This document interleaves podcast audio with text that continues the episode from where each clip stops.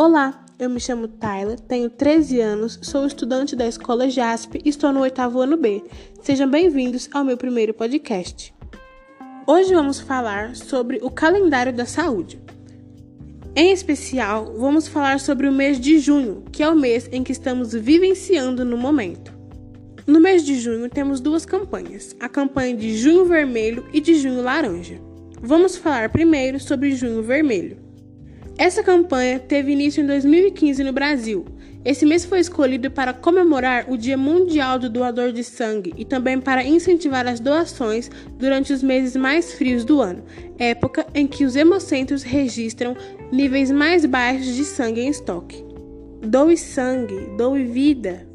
Vamos falar agora sobre Junho Laranja. Nesse mês, nós conscientizamos a campanha sobre duas doenças que afetam milhares de pessoas anualmente no Brasil. Uma delas é a anemia. Ela pode ser causada por diversos fatores, entre eles a falta de nutrientes como ferro, vitamina B12, ácido fólico. Alguns dos sintomas da doença são fraqueza, dificuldade de concentração, queda de cabelo, falta de ar e sonolência.